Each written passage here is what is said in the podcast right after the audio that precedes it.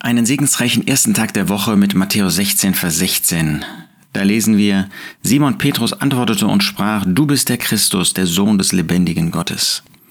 Der Herr Jesus hatte ganz im Norden des Landes Israel zu äh, den Jüngern gesprochen und hatte sie gefragt, was denn die Menschen sagen, wer er der Sohn des Menschen sei.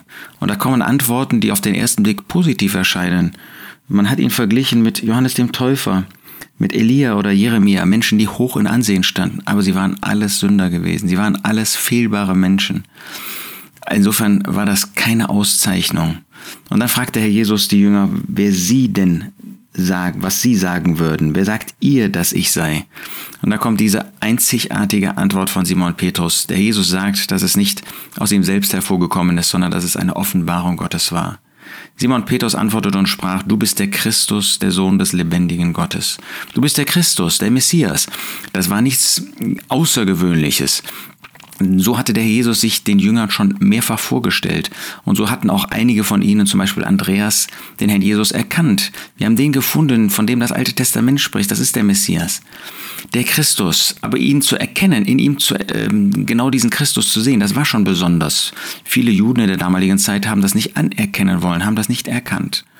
Aber dann hinzuzufügen, der Sohn des lebendigen Gottes, das zeigt, dass hier jemand vor ihnen stand, der nicht einfach Mensch war.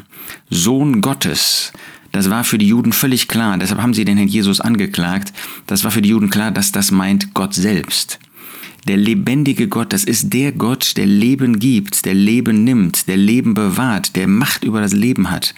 Und der Sohn des lebendigen Gottes, das ist derjenige, der genau in dieser Kraft, der genau in dieser Souveränität Leben nehmen kann und Leben geben kann. Das war der Jesus. Er ist der ewige Gott. Er ist der Sohn des lebendigen Gottes. Er ist der Christus, der als Mensch hier auf dieser Erde in Niedrigkeit wandelte. Ja, er hatte den Anspruch, König zu sein. Er hatte das Anrecht, König zu sein, hat die Verwerfung Unterwerfung angenommen.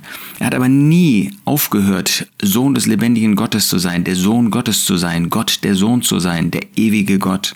Und das hat Petrus erkannt durch Offenbarung Gottes. Und auch wir dürfen das erkennen. Wir dürfen so vor dem Herrn Jesus niederfallen, dem ewigen Sohn Gottes, der Mensch geworden ist. Nicht nur Messias, sondern der jetzt als der verherrlichte Christus, der das ganze Wohlgefallen des Vaters hat, zur Rechten Gottes thront. Wir dürfen sehen, dass er derselbe ist, der hier auf dieser Erde ein Leben geführt hat, das Gott verherrlicht hat und der am Kreuz von Golgatha ihn verherrlicht hat, in den sühnenden Leiden und zu unserer Rettung gestorben ist. Ja, wir können wirklich mit Petrus sagen, du bist der Christus, der Sohn des lebendigen Gottes.